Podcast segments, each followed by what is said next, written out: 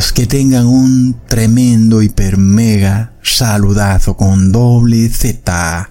Saludazo de Cusatón Aritmon. Bienvenidos a un nuevo video. Oramos hoy a nuestro Padre Eterno, Padre Santo. Llévanos a tu verdad, santifícanos para toda la eternidad, para que seamos justos y santos para siempre en un mundo lleno de maldad y mentiras en donde lo bueno es llamado malo y lo malo es llamado bueno. En nombre de Jesús, amén. Hermanos, nosotros vemos algo muy curioso que ocurre aquí en la tierra y es que el ser humano ha tenido este periodo de seis mil años para vivir todas estas preguntas en contra del gobierno de Dios que el demonio se hizo en el cielo cuando era este querubín protector llamado Lucifer, el cual empezó a tener ciertas dudas filosóficas y empezó como a hacerse muchas preguntas y eso lo vistió bajo un manto de adoración a Dios y empezó a engañar, empezó sutilmente a engañar a otros ángeles, inclusive a la tercera parte de los ángeles del cielo.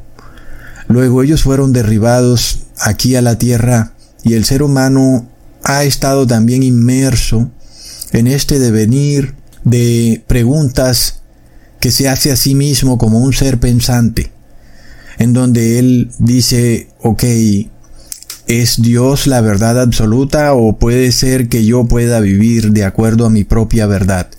Y así empieza el ser humano, haciéndose una cantidad de dudas filosóficas, que lo llevan a él a decir, tengo esta vida y voy a hacer con ella lo que quiera, porque es mi vida, y es un derecho que tengo de vivir mi vida. Todo esto se lo preguntó Lucifer en el cielo. Y el ser humano ha venido en estos seis mil años haciéndose esas mismas preguntas, tanto a nivel colectivo como a nivel individual. Y en este video vamos a ver por qué nosotros hemos tenido que durar en esta historia global del mundo tanto tiempo para entender la historia de la iglesia, la historia de las naciones y por qué Dios ha tenido que tener tanta paciencia hasta que se resuelvan todas estas dudas para que lleguemos al punto en que la iglesia de Cristo no dude nunca jamás de Dios. ¿Ok? Entonces, hermanos, cuando Jesús viene al mundo y muere por los pecados del mundo, de alguna manera el cristianismo es esparcido por las naciones, el mensaje de la salvación eterna, pero de repente se forma algo inesperado, algo sobre lo cual el apóstol Juan queda asombrado, de gran asombro. Se forma una institución con apariencia de cristianismo, pero que somete a los habitantes de la tierra, a los gentiles, a una teocracia radical, una nueva forma de religión distinta a la religión judaica, pero que pretende imponer, así como lo hizo la religión judaica, una teocracia con dientes de hierro, que pisoteaba a todo aquel que se atreviera a contradecir sus dogmas. Fue así como entonces la Iglesia Católica instauró este imperio religioso que hoy conocemos, en donde cualquiera que se atreviera de alguna manera a retar la autoridad del Papa de Roma era considerado un criminal, era llamado hereje, era enviado a la hoguera. Una historia que está ahí para cualquiera que quiera buscarla, un poco escondida, eso sí, pero que ahí está, que todos conocemos, menos obviamente los católicos, porque para ellos cada cosa que se diga del Papa de Roma es mentira, siempre que sea algo malo, y si es algo bueno, será siempre verdad, porque ellos adoran al Papa de Roma. Entonces, lo que ocurría en la Edad Media es que el Papa de Roma se autoendilgaba el título de ser el representante de Dios en la tierra.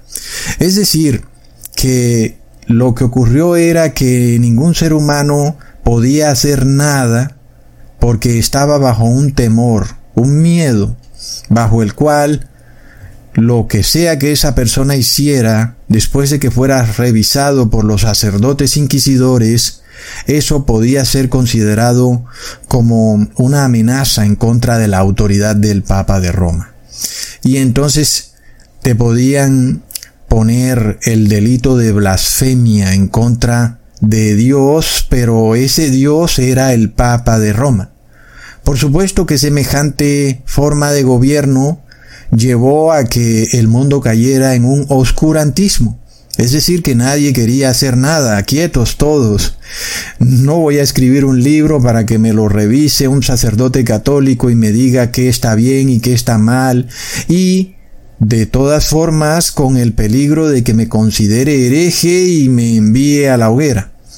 Es lo mismo que empieza a ocurrir hoy en día con YouTube, en donde tú vas a hacer un video y luego corres el terrible riesgo de que pierdas todo tu video porque luego YouTube declara que tu video no es apto para anunciantes, en el mejor de los casos. En otros casos te lo eliminarán y en otros casos eliminarán tu canal.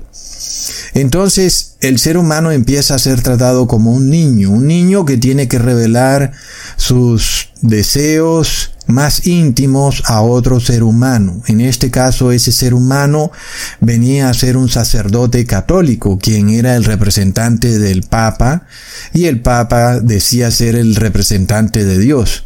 Eso teniendo en cuenta que además la Iglesia Católica tenía completamente prohibida la lectura de la Biblia, prop, por lo cual los habitantes de esa época realmente en su mayoría, ¿no? El vulgo, el pueblo, la voz de Dios que es el pueblo, entre comillas, por supuesto que no es así, pero el pueblo pensaba que el Papa de Roma en verdad era un representante de Dios en la tierra. Sin embargo, bueno, las personas empezaron a darse cuenta de cosas extrañas. La Iglesia Católica empezaba a vender indulgencias y entonces si tú querías sacar a tu familiar del purgatorio, lo podías hacer Dándole una propiedad a algún sacerdote o entregándoles dinero y luego ellos no usaban ese dinero para dárselo a los pobres, sino que lo usaban para vivir una vida escandalosa de lujos y lujuria. Y a pesar de que las personas no tenían la Biblia en su poder, eso empezó a causar un poco de dudas en torno a si realmente el Papa de Roma era el representante de Dios en la tierra. Entonces, bueno, eso llevó a que se manifestara un poco de ateísmo en la sociedad, las personas empezaron a razonar incorrectamente y aún hoy lo hacen. Tú puedes entrar en un grupo ateo y vas a leer estas mismas cosas, que si los servidores de Dios son malos es porque seguramente Dios no existe.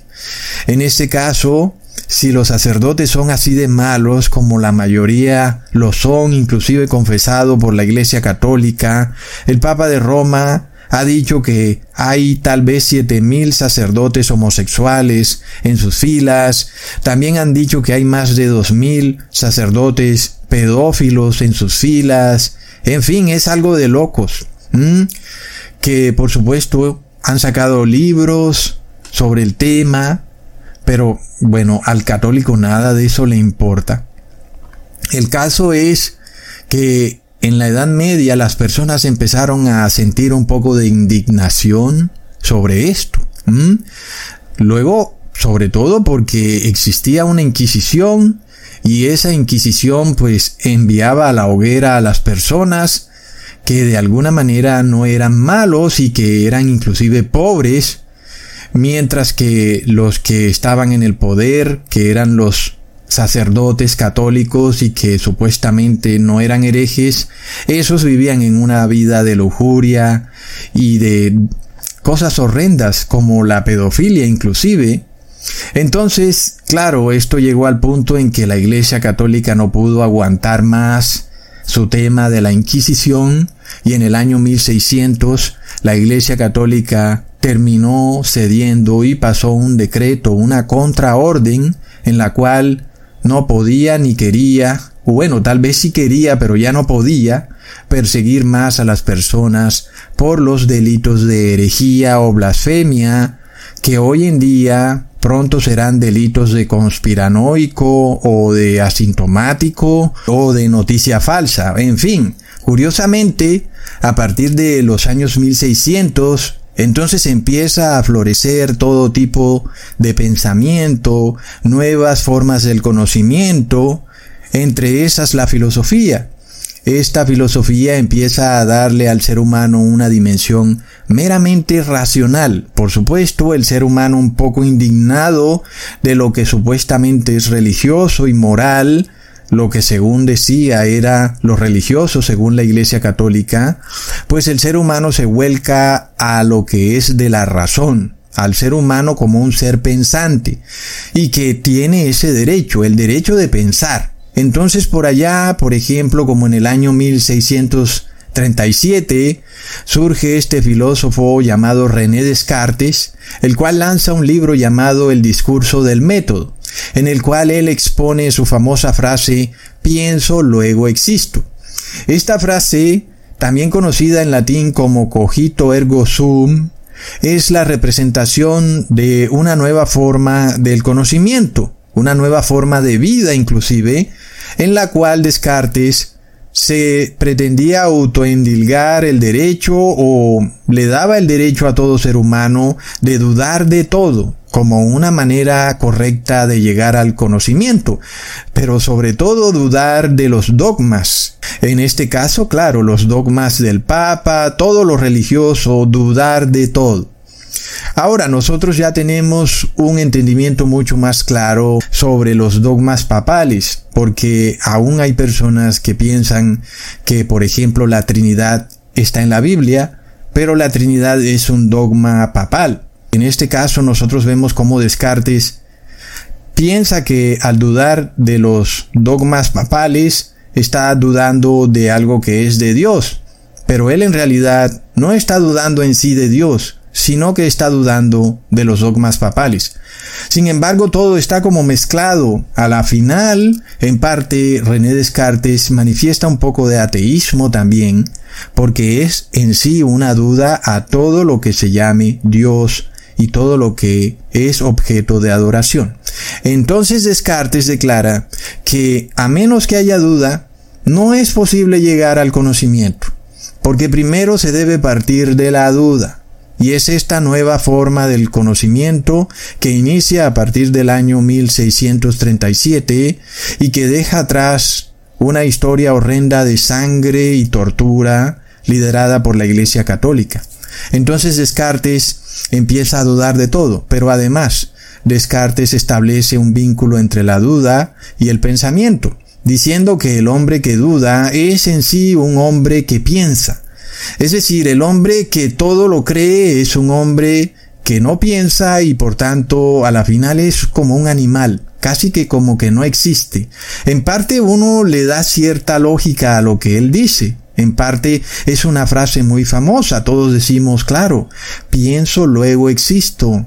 Y si yo pienso es porque dudo, porque si no dudo, entonces no estoy pensando. Y si no pienso, pues no existo.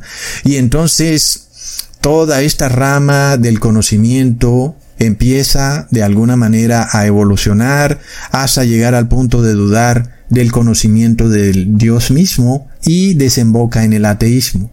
Lo curioso de todo, hermanos, es que René Descartes nos representa este mismo espíritu de Lucifer. Ahí es cuando volvemos al inicio del video.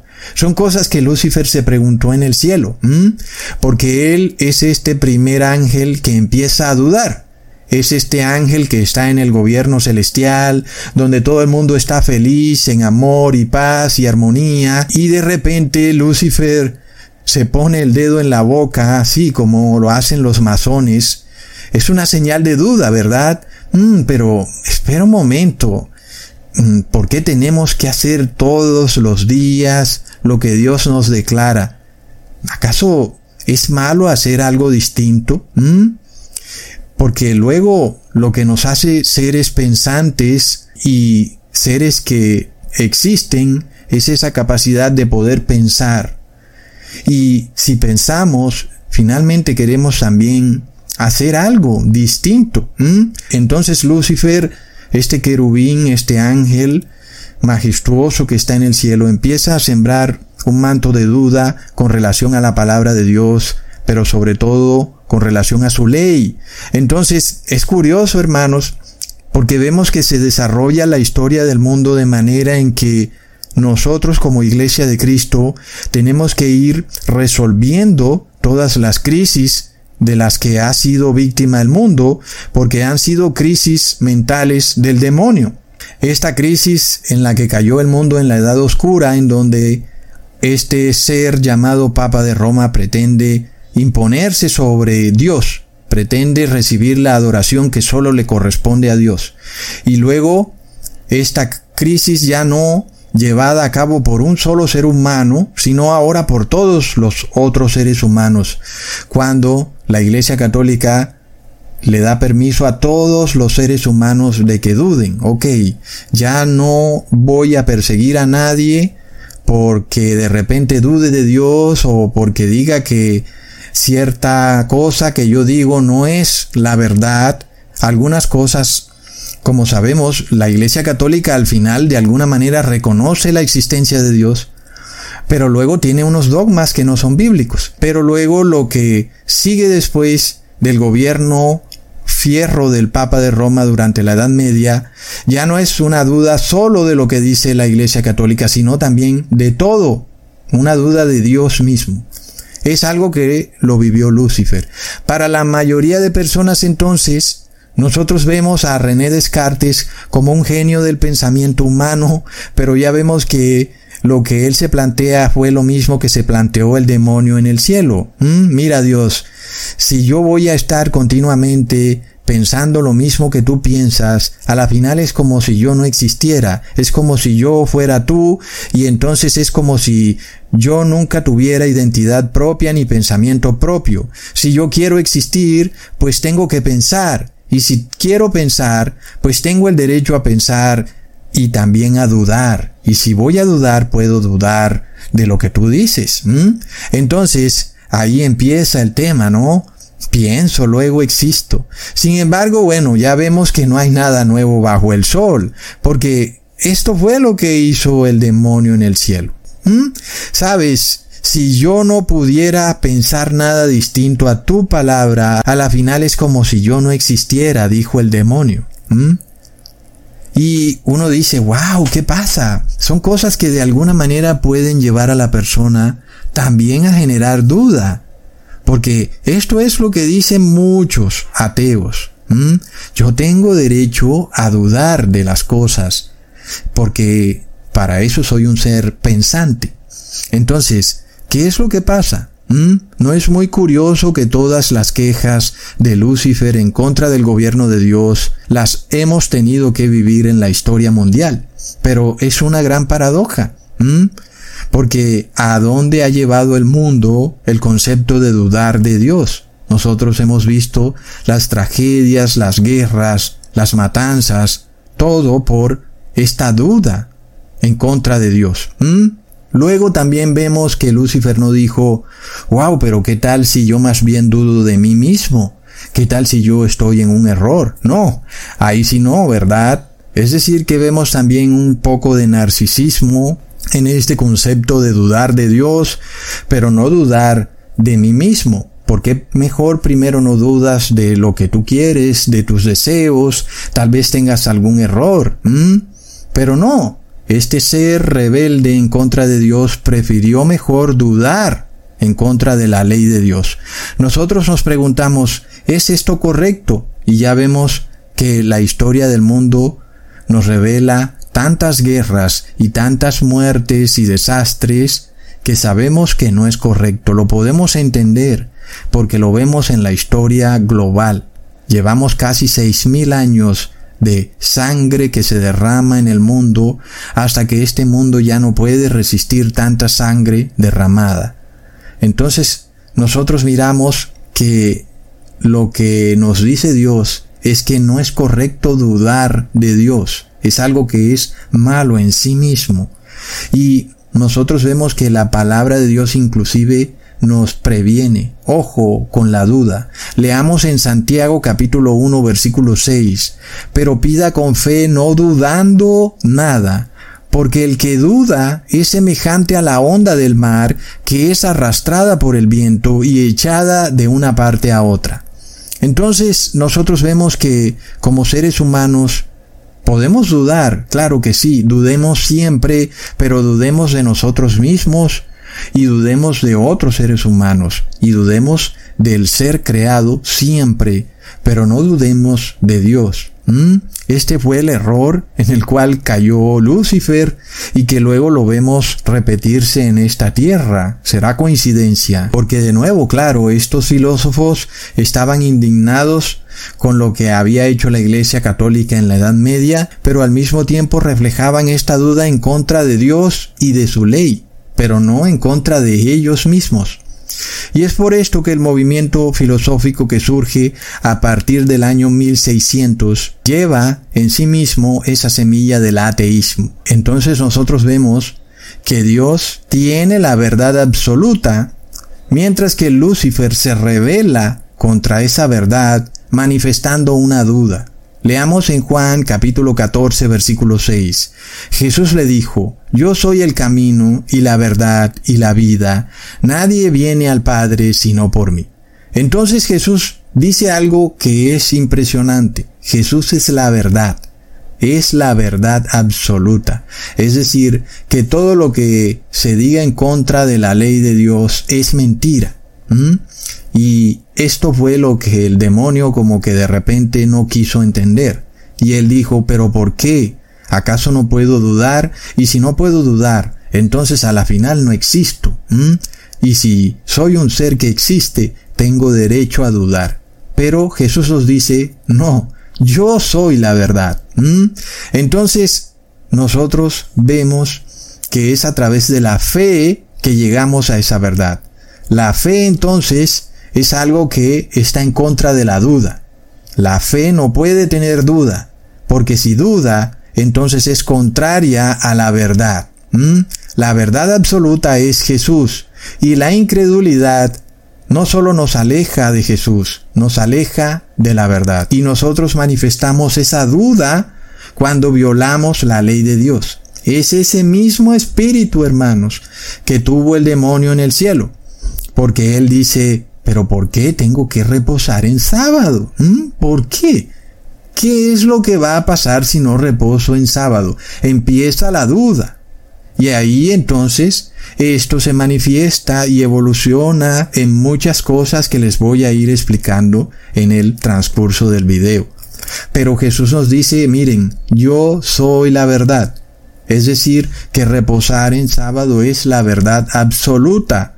Y nosotros tenemos que creerlo, creerlo por fe, porque nuestra mente no nos permite llegar a este conocimiento por la razón, nos permite llegar a este conocimiento solo por la fe. Pero Jesús nos dejó algo, una herencia tremenda, porque Él mismo vino y bajó del cielo aquí a la tierra y dio testimonio viviente de que Él es la verdad. Nosotros vimos la vida de Jesús como una vida de un ser que fue solo paz, solo amor y que estuvo dedicado a hacer el bien, que no hizo nada malo, que no pecó en lo absoluto y que este mundo que duda odió a Jesús aunque no hizo nada malo. Jesús fue condenado por decir la verdad, porque él dijo que él era hijo de Dios y esa es la verdad. Y Jesús guió su vida porque él guardó absolutamente la ley de Dios. ¿Ok? Jesús no violó ni un punto de la ley de Dios. Y Jesús fue siempre bueno. Es decir, hermanos, que la vida de Dios es un testimonio de que Él es la verdad. Nosotros lo podemos entender claramente. Así que Jesús destruye esta duda que introdujo el demonio en el gobierno de Dios cuando Lucifer decía, ¿será que la ley de Dios es la verdad absoluta? ¿Mm? ¿Y no se puede dudar de Dios? Leamos en Ezequiel capítulo 28 versículo 15. Perfecto eras en todos tus caminos desde el día que fuiste creado hasta que se halló en ti maldad.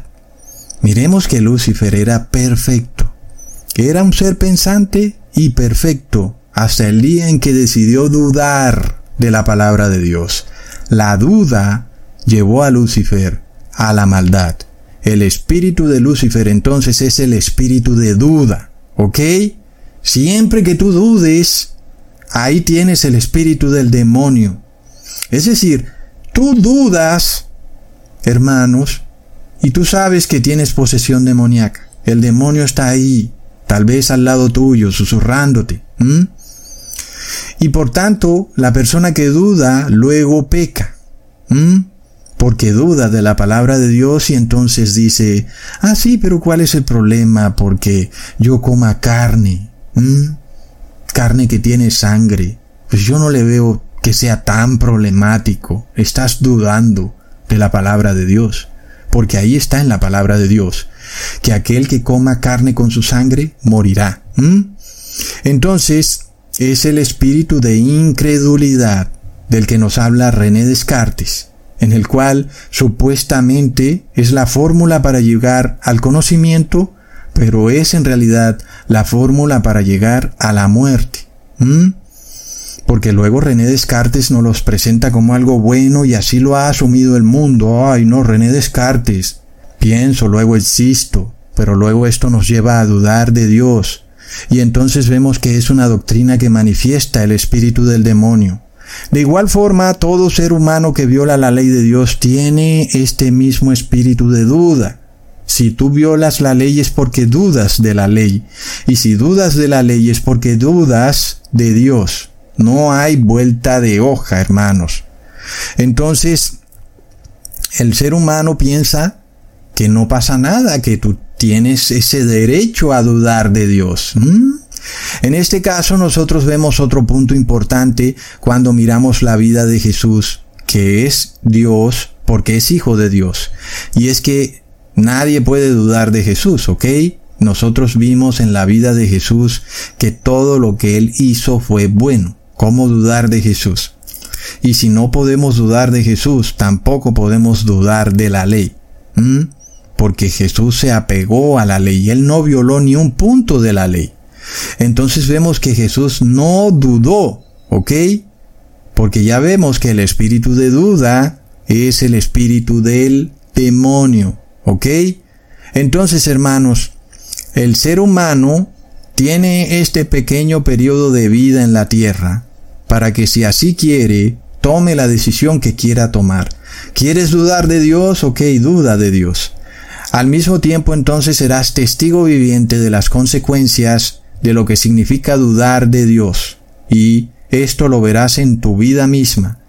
Porque dudar de Dios te traerá desgracia y maldición y tú lo vas a ver. Y esto contrasta con otro filósofo llamado Platón, quien dijo, el principio de la felicidad es conocerte a ti mismo. ¿Ah?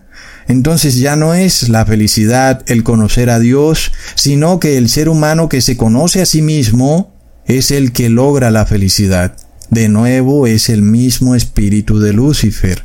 Cuando él declara, bueno Dios, mira, todo es acerca de ti y sobre ti y tu palabra y qué acerca de mí.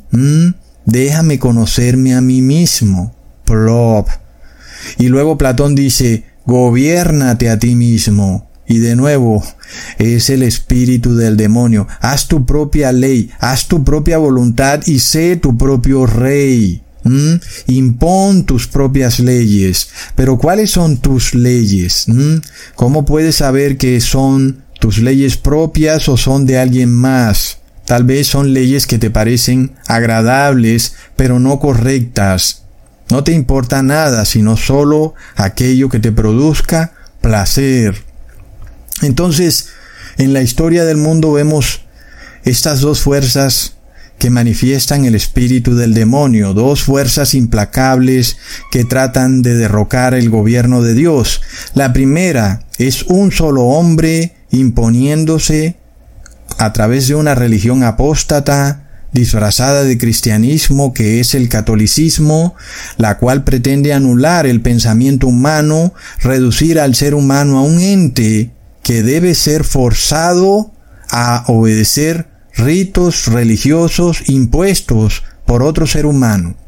La segunda es un racionalismo humanista que es rebelde a Dios, en donde ahora es cada ser humano quien establece cómo guía su propia vida, cómo se gobierna a sí mismo y se impone como una autoridad superior a la autoridad de Dios, llegando al punto a establecer sus propias leyes de vida y a gobernarse a sí mismo según sus leyes. Mientras tanto, ese ser humano duda de Dios pero jamás duda de sí mismo. Entonces son dos movimientos que le hacen la guerra al gobierno de Dios. Ahí hablamos de un Armagedón, porque es todo un movimiento tanto pensante como religioso, que busca derrocar el gobierno de Dios. El primero, el movimiento religioso, es el cristianismo apóstata, que es el catolicismo, y el segundo es el racionalismo humanista, que es el ateísmo. Ambos movimientos llevaron a Europa a desatar lo que se conoció como la Revolución Francesa, que fue un estado de caos y anarquía donde se ponía en duda todo lo que fuera Dios, aún la existencia de Dios mismo. Fue así como un hombre gritó durante la Revolución Francesa a pulmón vivo, Dios, si realmente vives, que me caiga un rayo en este mismo instante. Prop. Por otro lado, aparece otro filósofo, hermanos. Este filósofo llamado Friedrich Nietzsche, que algunos dicen que fue el padre del nazismo.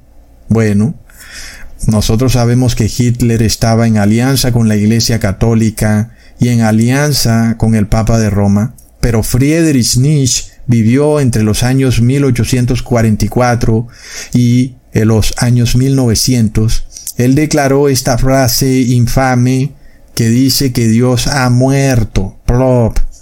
Según él, él no quería decir realmente que Dios había muerto, sino que las leyes morales de Dios no podían conformar el código de conducta humana. Sí, es lo mismo que hemos venido viendo. La filosofía humanista declara que cada ser humano impone sus propias leyes en su vida y nosotros estamos bajo esto todavía. Cada ser humano dice, bueno, yo voy a guardar los mandamientos del 5 al 10, pero me voy a volar los mandamientos del 2 al 4, porque yo no le encuentro mucha lógica. Entonces el ser humano impone sus propias leyes de vida. Él escoge, ¿no? Lo que a él le parece, él lo toma y lo que él tiene duda, lo rechaza. Y es este espíritu de duda otra vez.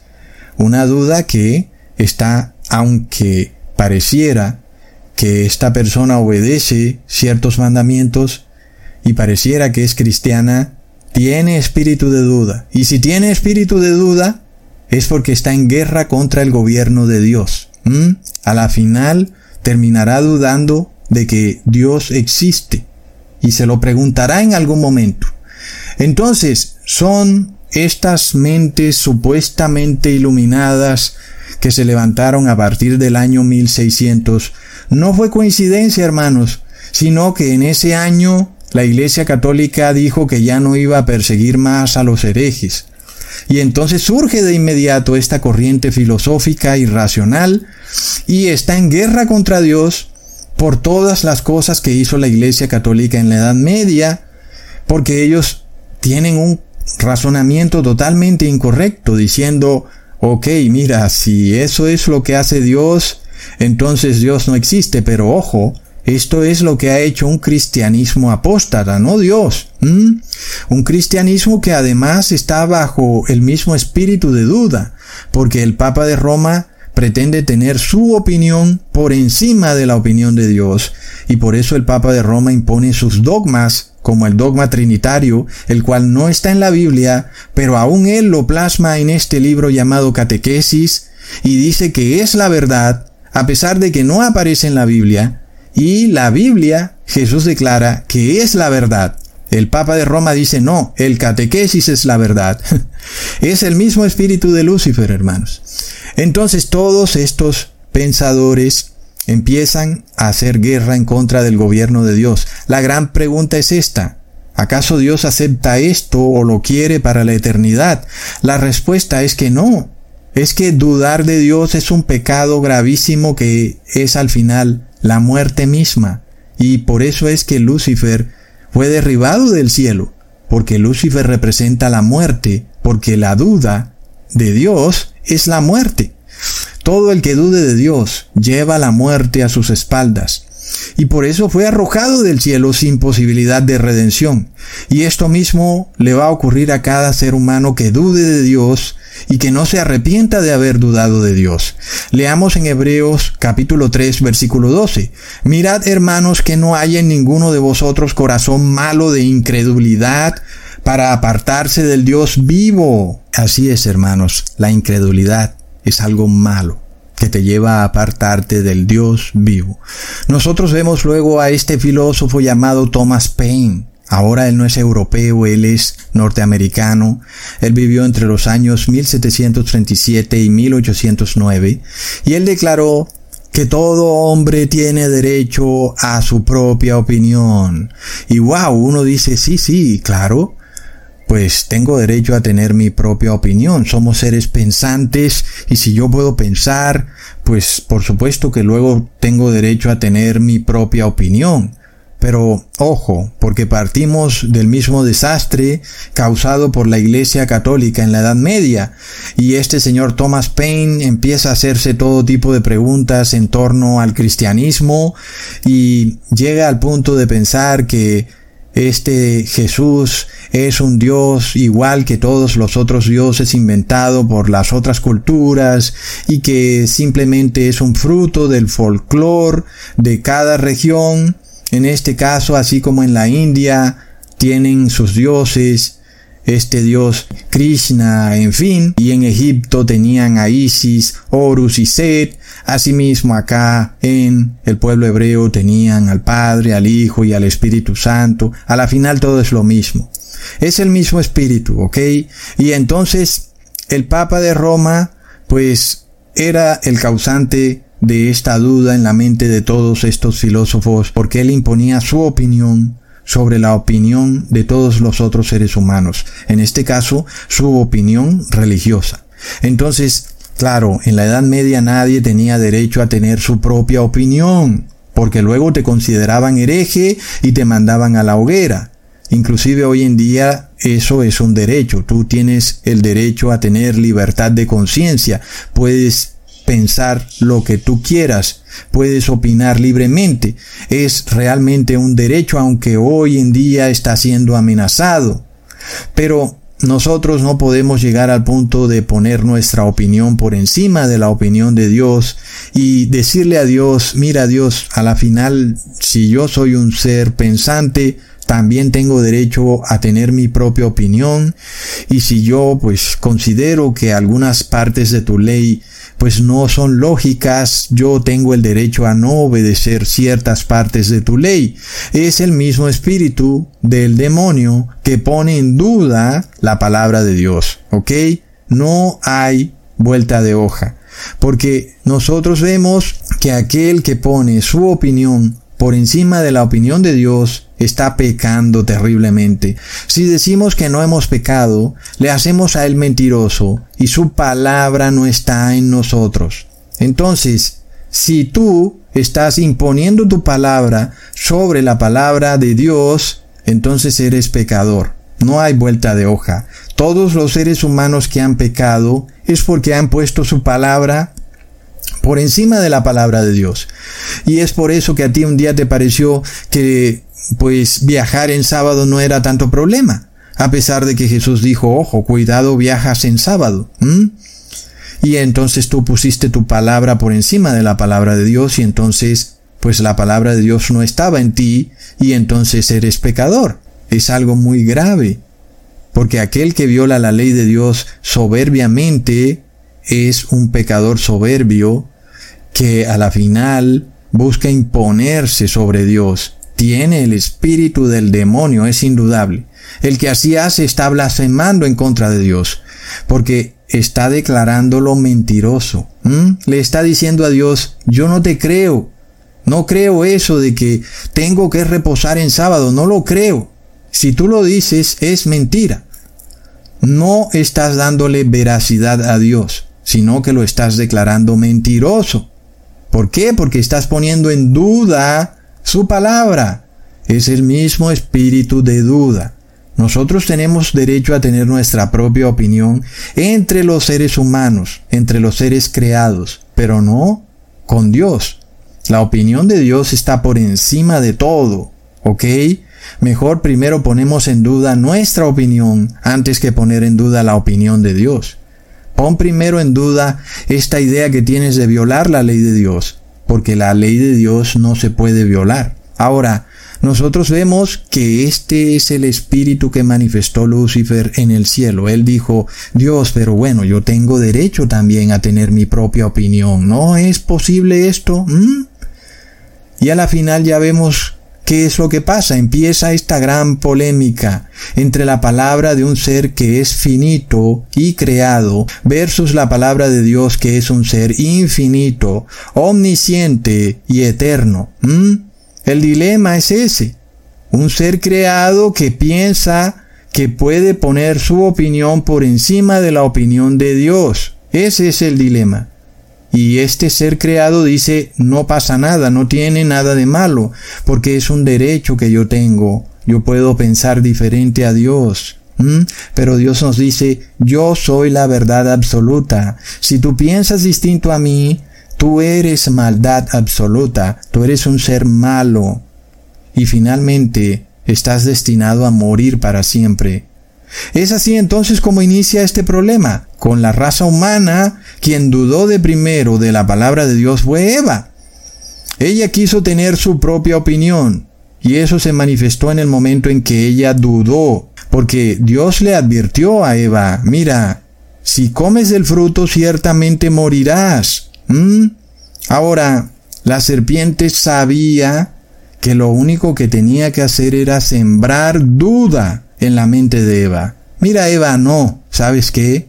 No fue realmente lo que Dios quiso decir. Él no quiso que si comías del fruto morirías, sino que realmente se te abrirán los ojos y serás como Dios. Y Eva aceptó esa duda y la puso en su corazón. Eva dudó de Dios.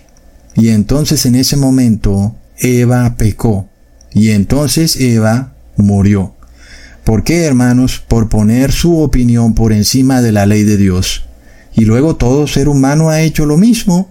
Todo ser humano ha querido poner su propia opinión por encima de la palabra de Dios. Y es lo mismo que vemos con el Papa de Roma el cual declara que su palabra, su catequesis, está por encima de la palabra de Dios, inclusive lo dicen escuetamente. Cuando ellos declaran que el domingo es el día de reposo y no el sábado, ellos dicen, miren, no hay base bíblica de que el domingo sea el día de reposo. El hecho de que las personas reposen en domingo y no en sábado es prueba de que la palabra del Papa de Roma está por encima de la palabra de Dios. Y ellos dicen esto y lo reconocen escuetamente, hermanos. Es de locos. Entonces, vemos que son dos movimientos terribles en contra del gobierno de Dios el primer movimiento es el catolicismo, que es un cristianismo apóstata, en donde un hombre impone su palabra por encima de la palabra de Dios. El segundo movimiento es este movimiento humanista filosófico, en donde ahora cada ser humano es libre por derecho de Estado de imponer su palabra por encima de la palabra de Dios. ¿Cuál es la enseñanza para nosotros? Leamos en Hebreos capítulo 4 versículo 12. Porque la palabra de Dios es viva y eficaz y más cortante que toda espada de dos filos y penetra hasta partir el alma y el espíritu, las coyunturas y los tuétanos y discierne los pensamientos y las intenciones del corazón. Es un pasaje bíblico que nos revela el poder de la palabra de Dios para penetrar los pensamientos más profundos, sean de hombres o de ángeles, y aún para exponer las verdaderas razones detrás de dichos pensamientos. ¿Mm? Por esto Dios dice no, no es que tú quieras tener tu propio pensamiento, sino que tú quieres hacer cosas malas. En realidad tú eres malo y estás lleno de maldad, y Dios lo sabe. Entonces Dios revela esto. Y nosotros, como Iglesia de Cristo, lo vamos viendo en la historia global. El ser humano que trata de imponer su palabra sobre la palabra de Dios odia al prójimo, porque pretende enseñar que la opinión de un ser creado está por encima de la opinión de Dios. Aun y cuando esto se disfrace de amor al prójimo, la palabra de Dios lo expone como un odio al prójimo. Por esto vemos que tanto el cristianismo apóstata como el racionalismo filosófico humanista, todos, ambos, han terminado en guerras, en torturas, en matanzas, por lo cual vemos que la palabra de Dios, antes de ser un yugo para el ser creado, es por el contrario la libertad misma para vivir en paz, feliz y plenamente. Leamos en Salmos capítulo 119 versículo 105. Lámpara es a mis pies tu palabra y lumbrera a mi camino. Así que la respuesta a Lucifer, que hoy es Satanás, ya no es Lucifer, y a todos aquellos que ponen su propia opinión por encima de la opinión de Dios, es que la opinión de cualquier ser creado es oscuridad y la opinión de Dios es luz. En este caso, la opinión de Dios es la palabra de Dios. Leamos en Lucas capítulo 11 versículo 28. Y él dijo, antes bienaventurados los que oyen la palabra de Dios y la guardan. Las consecuencias de poner la palabra de otro ser creado por encima de la palabra de Dios están claras. En el caso del catolicismo, nosotros vimos la Inquisición católica sumiendo al mundo en una era de oscurantismo, en donde el ser humano fue convertido en un animal, sin derecho a pensar e inclusive sin derecho a dudar de lo que dijera el Papa de Roma, que a la final es un ser creado. Él puso su palabra por encima de la palabra de Dios, y el mundo cosechó las devastadoras consecuencias de ese ensayo de soberbia, y fueron más de 100 millones de verdaderos cristianos los que fueron masacrados por la Inquisición católica, al mismo tiempo que se puede decir de ese periodo como una era perdida para la humanidad, la Edad Oscura, porque lo que existía era una sociedad donde el ser humano no se atrevía a hacer nada. No inventaban máquinas, ni pinturas, ni cuadros, ni libros, ni nada. Todo el mundo tenía mucho miedo de este terrible régimen papal. Luego vino este racionalismo filosófico humanista, también conocido hoy en día como progresismo, y nosotros somos testigos de las amargas consecuencias de que cada ser humano ponga su opinión por encima de la palabra de Dios. Primero, eso desembocó en un periodo de anarquía al que se le denominó la Revolución Francesa, el cual colapsó la mayoría de gobiernos y monarquías a nivel global, y luego también hoy en día lo vemos cuando un hombre dice que ya no quiere ser hombre, sino que ahora quiere ser mujer, porque a él no le parece. Dios lo creó hombre, pero él tiene la opinión de que es mujer. Entonces, es este mismo espíritu o corriente filosófica en donde el ser humano impone su propia opinión sobre la opinión de Dios, Ahora aún peor porque los gobiernos lo motivan, inclusive pasando leyes para que cada ser humano llegue al punto de hacer su opinión por encima de la opinión de Dios como algo real. Ya no es solo un pensamiento. Es decir, Dios te creó hombre y tú quieres pensar que eres mujer. No, ahora realmente te vas a convertir en mujer a través de una operación. Entonces vemos que en la historia global y aún personal de cada ser humano, nosotros podemos comprobar que la palabra del ser humano no puede imponerse sobre la palabra de Dios. El hombre que aún a través de una operación quirúrgica se vuelva mujer, seguirá siendo hombre, no importa cuánto lo operen o cuánto medicamento tome, seguirá siendo hombre. Es de locos. Pero nosotros vemos que fue Lucifer el primer ser que trató de poner esta duda, como si él estuviera destinado a ser un robot o un autómata, en donde no tenía pensamiento propio, ni nunca podía crear nada ni imaginar nada, porque solo podía vivir de acuerdo a lo que Dios decía. Y nosotros vemos el engaño de eso.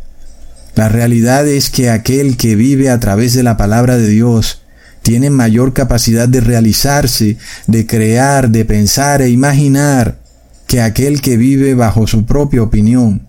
Todo lo que una persona quiera crear e imaginar se transforma en bendición y se hace realidad. Mientras que aquella persona que está en guerra con la palabra de Dios, que pone su propia opinión por encima de la palabra de Dios, todo lo que crea, imagine o piense es para su propia maldición, es para su propia destrucción. Nosotros lo vemos en la historia del mundo, como el ser humano ha sido creativo, pero sus creaciones han sido para maldición y desgracia del ser humano. Se han inventado el licor, el cigarrillo, la droga, la tecnología, las armas, el dinero digital. Todo es para la desgracia o contaminación o destrucción del mundo. ¿Mm? Nosotros vemos lo que dice el Proverbio capítulo 3 versículo 7. No seas sabio en tu propia opinión. Teme a Jehová y apártate del mal. La historia global lo comprueba, hermanos. El ser humano que quiere vivir bajo su propia opinión está sometido al mal y muere como animal. Pero la palabra de Dios permanece eterna. Leamos en Isaías capítulo 40 versículo 8. Sécase la hierba, marchítase la flor, mas la palabra de Dios nuestro permanece para siempre, eternamente, hermanos, mientras que aquel ser humano que impone su palabra por encima de la palabra de Dios, muere, muere para siempre. Ese hombre ha puesto la muerte por encima de la vida. Entonces sí, un hombre tiene derecho a su propia opinión, siempre y cuando esa opinión esté de acuerdo a la palabra de Dios. Leamos en Salmos capítulo 18 versículo 30. En cuanto a Dios, perfecto es su camino y acrisolada la palabra de Jehová. Escudo es a todos los que en él esperan. La palabra de Dios, lejos de ser un yugo, una carga para tu vida, es un escudo una armadura que te protege y te guía por senderos de luz durante toda la eternidad. Entonces, Luego, por las mismas épocas, surge otro filósofo llamado Charles Darwin, el infame masón Charles Darwin, nacido en 1809, muere en 1882, el cual dice que los seres humanos no son ya creación de Dios, sino que son seres que han evolucionado de los animales, Animales que no piensan, no crean, no imaginan. Miremos, hermanos, lo rápido que el ser humano colapsa bajo su propia opinión. Porque al principio de este proceso humanista, antirreligioso, antidogmático, René Descartes dijo que él dudaba de todo. Luego fue cuestión de siglos para que de repente los filósofos creyeran a ojo cerrado en la teoría de la evolución sin prueba alguna. ¿Y dónde quedó eso de que dudaban de todo? A la final no hay prueba de que el ser humano venga o descienda del animal. Es tremendo. Sin embargo, lo que hay detrás de todo este concepto de Charles Darwin, de que nosotros evolucionamos de un animal, es tratar de despojar al ser humano de algo que ningún animal puede sentir, y es la esperanza o la fe. El ser humano tiene la capacidad de sentir fe, mientras que el animal no puede sentir fe. Es algo que solo el ser humano puede experimentar. El ser humano, por tanto, no puede descender o evolucionar de un animal que no puede sentir fe es algo inherente exclusivamente a la raza humana. Entonces, hermanos, nosotros vemos que la idea de convertir al ser humano en un ser que es como un animal más, porque desciende de un animal, es un arrebato para despojarlo de su capacidad de tener fe y esperanza. Sin embargo, el ser humano es el único ser viviente que puede experimentar la fe. Leamos en Hebreos capítulo 11 versículo 1. Es pues la fe la certeza de lo que se espera, la convicción de lo que no se ve. ¿Qué es la fe? La fe es algo que desea lo imposible, algo que no existe, que nuestros sentidos no ven aún, pero que lo considera posible. Es decir, que la fe anula la razón, porque la fe es contraria a la razón. La razón necesita observar, necesita palpar, necesita ver, mientras que la fe espera aquello que no se ve. El ser humano, entonces, no puede usar ambas cosas. O se somete a la razón o se somete a la fe. Pero jamás puede usar ambas al mismo tiempo, porque la fe anula a la razón y la razón anula a la fe. Es decir, que el movimiento filosófico humanista anula a la fe, porque es basado exclusivamente en la razón. Inclusive no olvidemos que ellos establecieron a una nueva diosa, la diosa de la razón, una diosa despojada de la fe. Entonces pongamos este ejemplo. La razón puede decirle a un hombre que está quebrado, no tiene empleo, no tiene un peso en el bolsillo, pero ese hombre quiere poner un negocio, la razón le dice que es imposible. No tienes dinero, no tienes empleo, ¿cómo vas a poner un negocio? Entonces el hombre que se somete a la razón, pues lo único que le queda es olvidarse de la idea de ese negocio. Luego está el hombre que se somete a la fe. Ese hombre puede creer en algo que no ha visto y que parece imposible. No hay dinero, no hay negocio, pero ese hombre tiene fe en que va a poner un negocio aún y cuando sus bolsillos están vacíos. Por otro lado, la razón lo duda todo. La razón duda. Claro, imposible. No puede poner un negocio. Todo lo pone en duda. Pero la fe, todo lo cree. Para el que tiene fe, todo es posible. Leamos en Marcos capítulo 9 versículo 23 al 24. Jesús dijo, si puedes creer, al que cree, todo le es posible. Inmediatamente el padre del muchacho clamó y dijo, creo, ayuda mi incredulidad. Miremos esto, hermanos. Un padre tenía un hijo endemoniado. Ese hijo llevaba endemoniado toda su vida y el padre basaba su forma de vivir la vida en el uso de la razón, y la razón duda. Como dijo Descartes, pienso, luego existo, o también dudo, luego existo. Entonces el padre del muchacho, usando su razón, pues obviamente le parecía imposible que una persona que llevaba enferma mental toda su vida, de repente se sanara. ¿Y por qué? porque es algo que nunca antes había pasado. Nadie antes había sanado a un hombre lunático así de repente. Es decir, que la razón mira el pasado y la fe mira el futuro. La razón solo existe si algo ya fue hecho y la fe, por el contrario, crea aquello que no ha sido hecho. La fe te dice otra cosa muy distinta a lo que te dice la razón.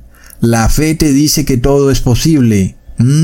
Asimismo, en el 2020 vimos una plaga esparcirse por el mundo. Habían dos formas de curarse de dicha plaga, una a través de la razón y la otra a través de la fe.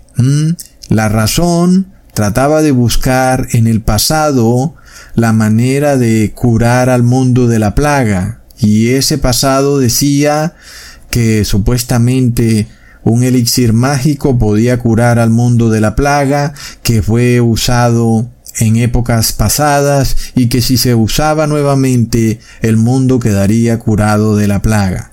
Por otro lado, la fe nos decía que si teníamos fe en Dios, Él nos protegería de la plaga. Era algo que nunca había pasado, pero la fe cree así, en que todo es posible al que cree. Ya nosotros vimos qué fue lo que escogió el mundo. El mundo escogió la razón, curarse a través de algo que supuestamente había curado al mundo en el pasado, y muy pocos escogieron curarse a través de la fe. Sin embargo, ya han pasado tres años de eso que ocurrió en el 2020, y nosotros podemos ver que la mayoría de personas que escogieron curarse a través de la razón han recibido en sus propios cuerpos una maldición y por tanto comprobamos de nuevo que todo lo que el hombre hace sin fe es para maldición del mismo hombre. Qué tremendo, porque el hombre pone su propia opinión por encima de la opinión de Dios y entonces Dios nos lleva a un conocimiento superior y más potente que aquel que pretende alcanzar el ser humano a través de la duda.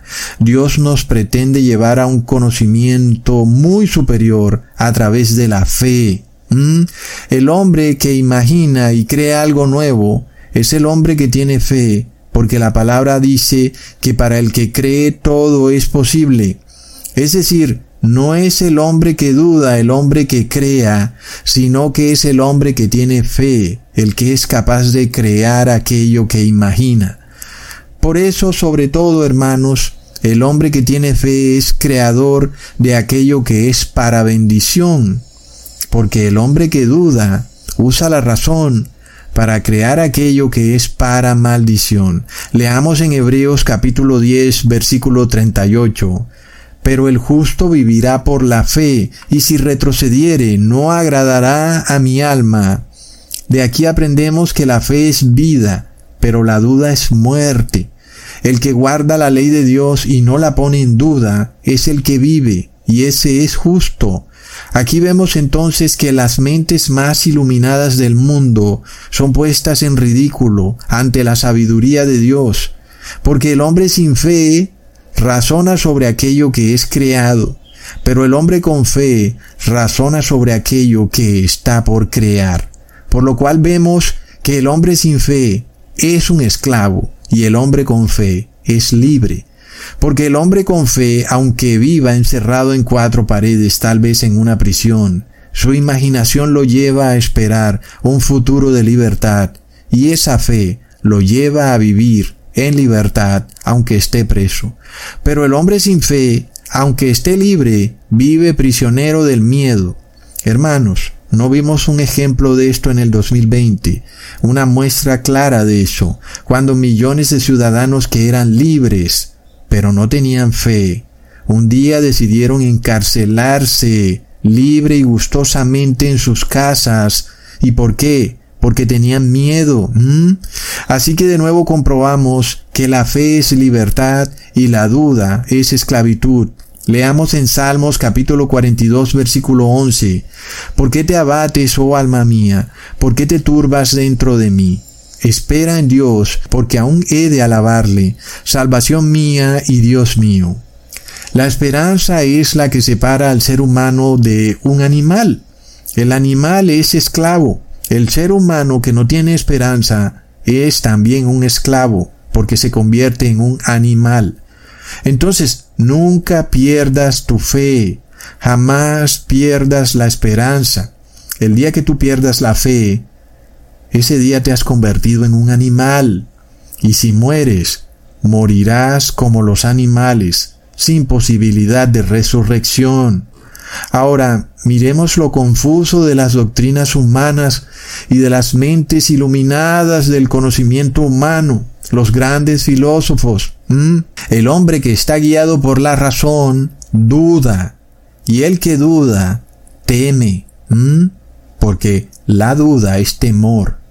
Y el hombre que teme, pues no puede razonar claramente. El hombre que teme no tiene fe. El hombre que duda tiene miedo. Y el hombre que duda no tiene fe y no puede razonar. Miremos cómo le hemos dado la vuelta al concepto de René Descartes. Pienso, luego existo, dudo, luego existo. Dudar de todo, pero la duda nos lleva al miedo y el que tiene miedo no puede pensar claramente. ¿Mm? Miremos, hermanos, cómo el ser humano pretende imponer su propia opinión sobre la opinión de Dios y queda esclavizado bajo sus propios temores. Nosotros lo comprobamos de nuevo en el gran experimento social del 2020. Un gran porcentaje de la población no tuvo fe. Lo sabemos porque fue una época de mucho miedo, millones de personas muertas de miedo, es decir, sin fe. Y si no tenían fe es porque estaban despojados de la razón, no pensaban claramente. Y luego como no podían pensar claramente, cuando se les ofreció un frasquito con la solución, ni siquiera se les dijo que contenía el frasquito, porque esas personas ya no podían pensar, ya no tenían capacidad para razonar, porque estaban esclavizadas por el miedo. Y por eso ni preguntaron qué tenía el frasquito. Simplemente, póngame lo que sea que tenga eso, permíteme liberarme de este miedo. Y fue así como se hicieron esclavos, porque terminaron sometiéndose a lo que dijera otro ser humano que era la salvación. Y ese ser humano decía, mira, yo digo que esto te va a sanar. Y la persona que se sometió a eso se hizo esclava de ese ser humano, porque ni siquiera razonó ni preguntó qué era lo que contenía el frasquito, y no lo hicieron porque tenían miedo, y tuvieron miedo porque no tenían fe, y eso los llevó a no poder razonar. Es decir, que estamos entonces ante lo que nosotros hemos llamado falsa ciencia. Y René Descartes nos lleva a una falsa razón. La falsa razón es esa razón despojada de la fe, una razón que basa su conocimiento en lo que es pasado, en la observación de lo que está en el pasado. Y la verdadera razón es la que basa un conocimiento en la fe, en poder obtener y lograr algo que no existe aún, algo que no se puede ver, pero la razón basada en la fe nos lleva a poder lograr eso. Entonces, hermanos, ahí es cuando llegamos a lo que hemos llamado una falsa ciencia. Una falsa ciencia que es producto de una falsa razón. Una falsa razón que está desligada de la fe, que se transforma en miedo y en locura. Y nosotros vemos que hay una verdadera razón. La verdadera razón es la que se apropia de la fe. La fe en creer que todo es posible para el que cree. Una fe que puede crear algo que aún no existe. Esta es la verdadera razón. Cuando nosotros entendemos que el conocimiento de Dios es superior al conocimiento del ser humano. Entonces, ahora nosotros entendemos lo que le ocurrió a Charles Darwin, un hombre que no tuvo fe. Y por tanto, ¿qué pasa? Hermanos, quedó reducido a ser como un animal, por eso es que él termina diciendo que el ser humano desciende del animal. Todo está ligado, hermanos, a este conjunto de doctrinas. Al fin y al cabo, el animal no puede jamás tener fe. Y por eso queda totalmente probado que Charles Darwin no tuvo fe. Hermanos, el tener fe es un privilegio. Y cuando alguien quiere despojarnos de la fe, nos está matando, nos está destruyendo. Entonces nosotros volvemos a lo que dice René Descartes. Él dice, pienso, luego existo. Es decir, dudo, luego existo. Ahora nosotros decimos, el que tiene fe existe. Es decir, soy humano porque tengo fe. Si no tengo fe, he dejado de ser humano, he dejado de existir para convertirme en un animal más. Esto fue lo que Eva no pudo entender cuando ella fue llevada por la serpiente a dudar de Dios. Entonces Eva perdió la fe en Dios. Y si tú ya entiendes la consecuencia de eso, ya sabes qué es lo que sigue. Eva se despoja de la fe, Eva duda de Dios, ¿y qué pasa? Eva termina sometida a ser esclava de quién? de la serpiente. ¿Y qué es la serpiente? Un animal. Y ese animal no podía tener fe. Ahora Eva era hija de la serpiente y no podía tener fe. ¿Mm? Es tremendo, hermanos. De nuevo, en el 2020, el mundo entero estaba muerto de miedo. Es decir, no había fe. Todos tenían temor de una pestilencia. Todos vamos a morir. ¡Qué miedo! ¿Qué fue lo que vimos, hermanos? Que los que tenían miedo se sometieron a una falsa razón que es una falsa ciencia. La realidad es que ellos no razonaban. Y, hermanos, lo que había era duda. Y sabemos que aquel que duda no puede razonar. Y aunque ellos decían que estaban cobijados por la ciencia, que es esta filosofía humanista, de que el ser humano puede ser superior a Dios. Es decir, miren, hemos creado un ARN mensajero que puede modificar la estructura del sistema inmune del ser humano y lo puede hacer inmune a las enfermedades. Por tanto, ahora somos mejores que Dios. Entonces ya vemos cómo es de nuevo el ser humano imponiéndose sobre Dios.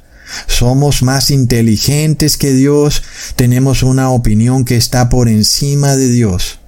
Y los seres humanos que acogieron esto eran seres humanos despojados de la fe y también despojados de la razón, pero sometidos a una falsa razón. ¿Mm? Hermanos, impresionante. Para quienes recibieron el bautismo negro, recibieron un ADN de qué? De bestia, de animal inmundo no solo recibieron el ADN, sino que se suponía que ese ADN se mezclaría con su ADN humano. Y entonces, ¿qué quedaba? Un nuevo ser, un ser que no tiene fe, que está esclavizado a una bestia, la bestia del Apocalipsis, que es un animal, y ese ser humano sometido también a vivir como animal, sin fe, con miedo, y sin capacidad de razonar. Entonces, a nosotros, sin embargo, se nos hizo ver como seres de ciencia, seres de la razón, pero ya vemos cómo hemos desbaratado sus sofismas. La realidad es que todos eran seres del miedo, nosotros lo pudimos ver perfectamente, seres de la desesperanza, seres que prefirieron cerrar sus ojos, inclusive firmando documentos en donde renunciaban a sus derechos civiles, ¿Qué lógica y qué razonamiento hay detrás de eso? Ninguno. ¿Quién va a renunciar a los derechos civiles en un consentimiento informado? Solamente un animal, hermanos. Yo puedo coger un contrato y el único ser al que le puedo decir, mira, solo pon tu pata ahí y ya, es a un animal. Él es el único ser que no va a revisar qué es lo que tiene el contrato porque no razona, y no razona porque no tiene fe, sino que está sometido por el miedo y quiere liberarse del miedo. Por esto vemos que aquel que duda de Dios, aquel que duda de la ley de Dios, cae en la locura, en la desesperanza y finalmente queda rebajado a ser igual que un animal. ¿Ok?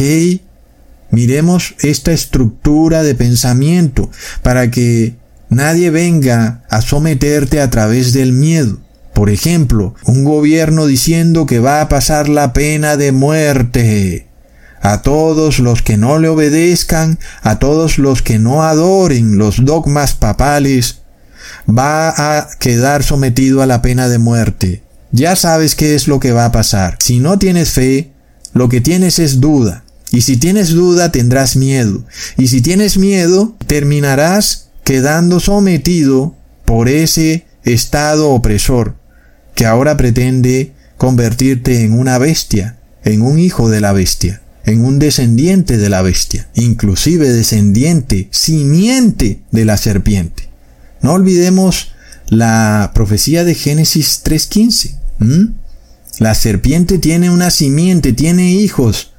Obvio, la serpiente es un animal, por tanto no tiene fe, y sus hijos, que tenían la opción de tener fe, se despojan de la fe para ser como la serpiente, animales nada más. Es impresionante el plan del demonio para despojar a todo ser humano de la fe y para convertirlo en sus hijos, hijos de la bestia. Porque ahí es donde está el meollo del asunto. Un animal no puede sentir esperanza ni fe. Por esto decimos, hermanos, lo siguiente, que nadie te quite la fe, que nadie te quite la esperanza, porque aquel que intente hacer eso odia tu humanidad, solo quiere convertirte en un animal. Es por esto que la palabra es inquebrantable, porque se nos revela que el justo vivirá por la fe. Y el que duda de la ley de Dios no tiene fe y tampoco es justo, porque viola la ley de Dios. Y si no tiene fe, es un animal. Y por eso vemos que los animales no pueden guardar los mandamientos de Dios. Es solo para nosotros los seres que piensan, que tienen fe y que razonan. Solo nosotros tenemos esta gran bendición en la cual guardamos la ley por fe. Por esto yo ahora les digo que lo que verdaderamente debió haber dicho René Descartes es tengo fe, luego existo. Es decir, tengo fe y entonces soy humano. Pero si tú no tienes fe, eres un animal. ¿Ok? Eso fue lo que debió haber dicho René Descartes. Y Thomas Paine debió haber dicho, todo hombre tiene derecho a tener fe en Dios. ¿Mm? Porque este es el asunto en cuestión. Aún de nuevo el mundo quiere someterse a ritos y ceremonias para lograr la salvación del ser humano. Y entonces, ¿qué hemos aprendido? Que el ser humano que quiere someterse a salvarse a sí mismo a través de ritos religiosos, es un ser despojado de la fe. Es decir, que si tú te cobijas bajo un manto de religiosidad, pretendiendo que vas a salvarte a ti mismo, haciendo todo tipo de ritos religiosos, la realidad es que lo contrario es lo que está ocurriendo. Te estás despojando de la fe. Si te despojas de la fe, eres un ser que está esclavizado por el miedo. Eres un ser que finalmente queda reducido a la desesperanza. ¿Mm? La palabra está clarísima, el justo vivirá por la fe. La fe es vida. La fe es una fuerza que nos da vida, por lo cual el apóstol declara en Santiago capítulo 2 versículo 14, Hermanos, ¿de qué aprovechará si alguno dice que tiene fe y no tiene obras? ¿Podrá la fe salvarle? Ahora, Alguien dirá, bueno, pero entonces, ¿cuáles son las obras de la fe, hermano? ¿Mm? Porque los católicos dicen que las obras de la fe es salvarse a través de ritos y ceremonias, pero esas no son las obras de la fe. Hermanos, las obras de la fe son guardar la ley. ¿Y qué es guardar la ley? Es amar a Dios con todas tus fuerzas y amar a tu prójimo como a ti mismo. En esto se resume la ley. Por eso comprobamos el por qué tanto la religión pseudocristiana apóstata, que es el catolicismo, como el humanismo filosófico, terminan en guerras fraticidas, terminan en odio al prójimo. ¿Mm? ¿Por qué, hermanos?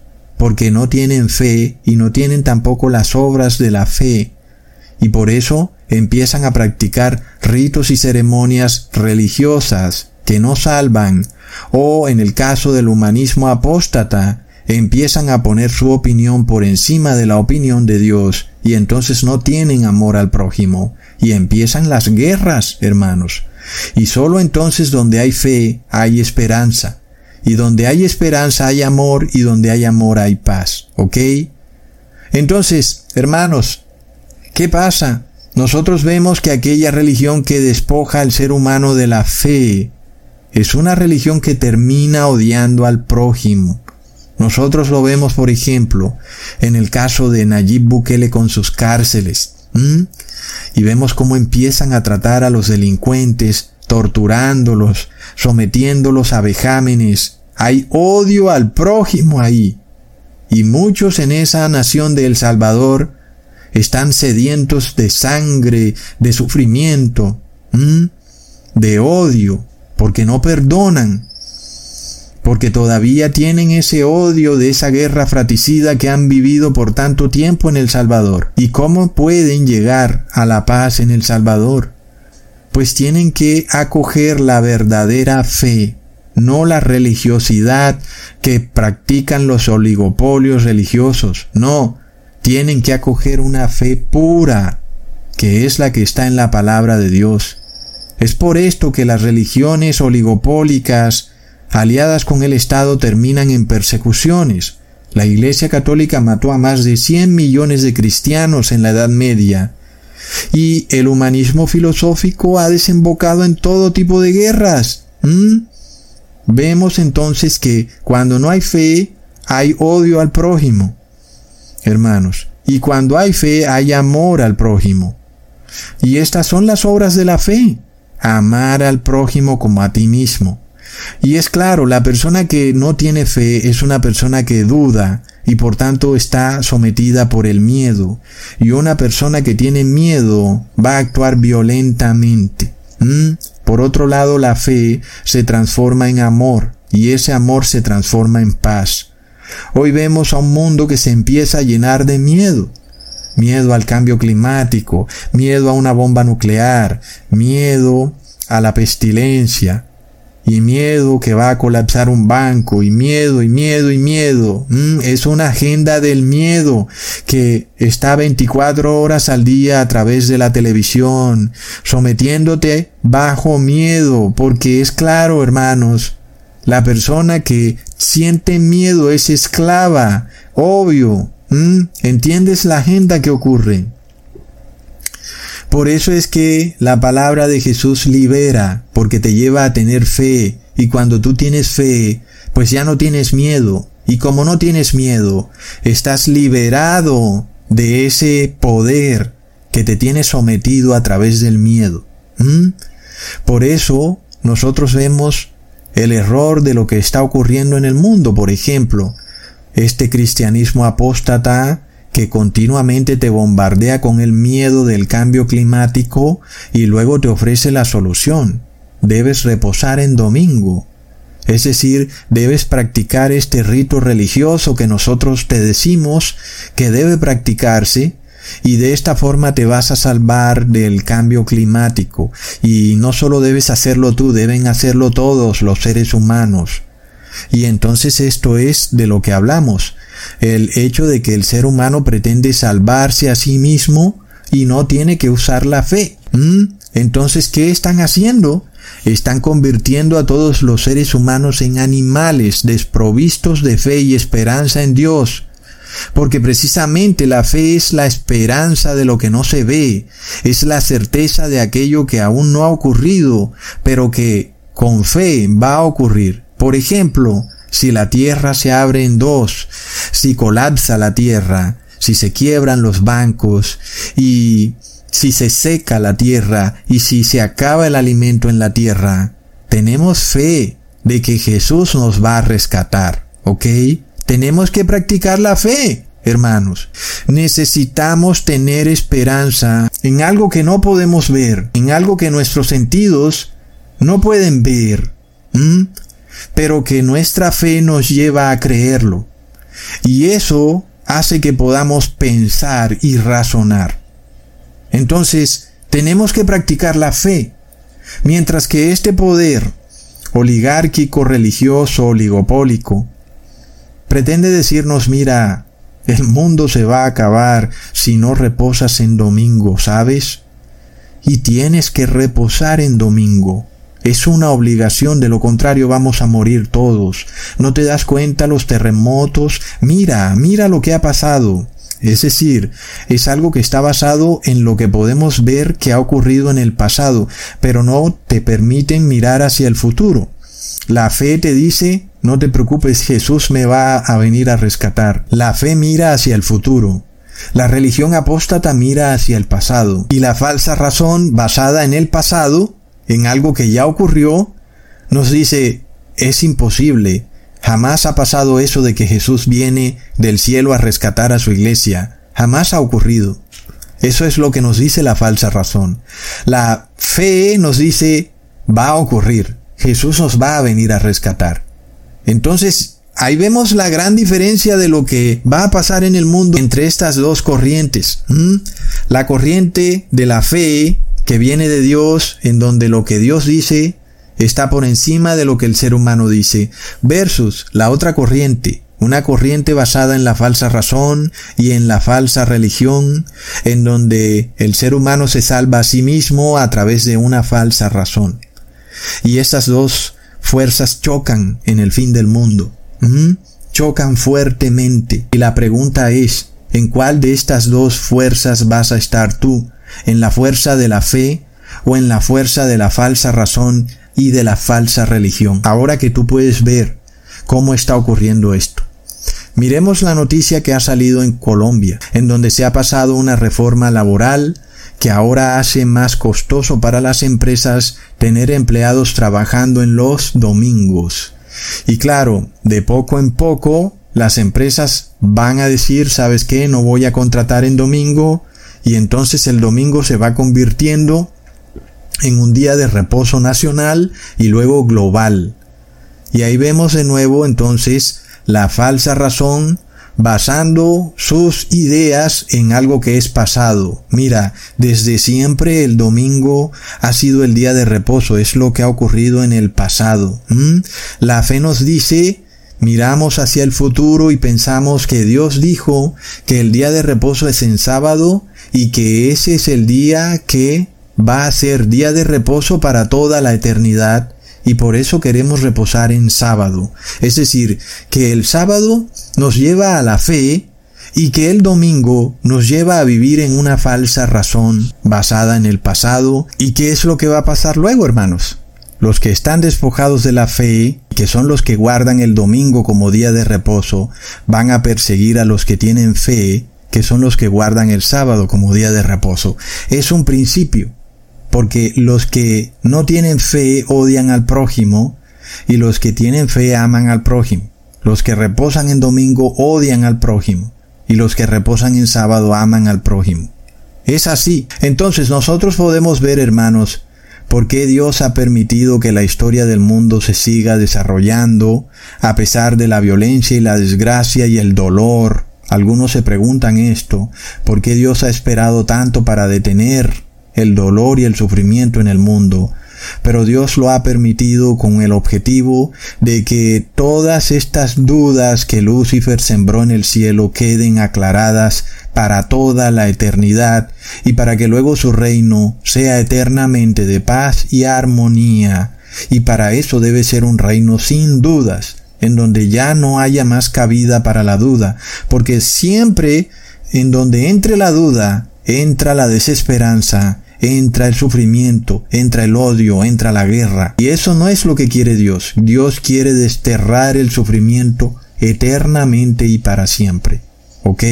Entonces, que nadie venga hacia ti con vanas sutilezas a inducirte, a despojarte de la fe, a llenarte de miedo y de duda, a poner tu opinión o la opinión de otro ser humano por encima de la opinión de Dios. Que nadie haga eso en contra tuya. No lo permitas por nada. Más bien, siempre llénate de fe, porque así tendrás amor, y si tienes amor tendrás paz. Leamos en Juan capítulo 20 versículo 29. Jesús dijo, porque me has visto, Tomás, creíste. Bienaventurados los que no vieron y creyeron. ¿Mm? Y de nuevo leemos en Mateo capítulo 7 versículo 24.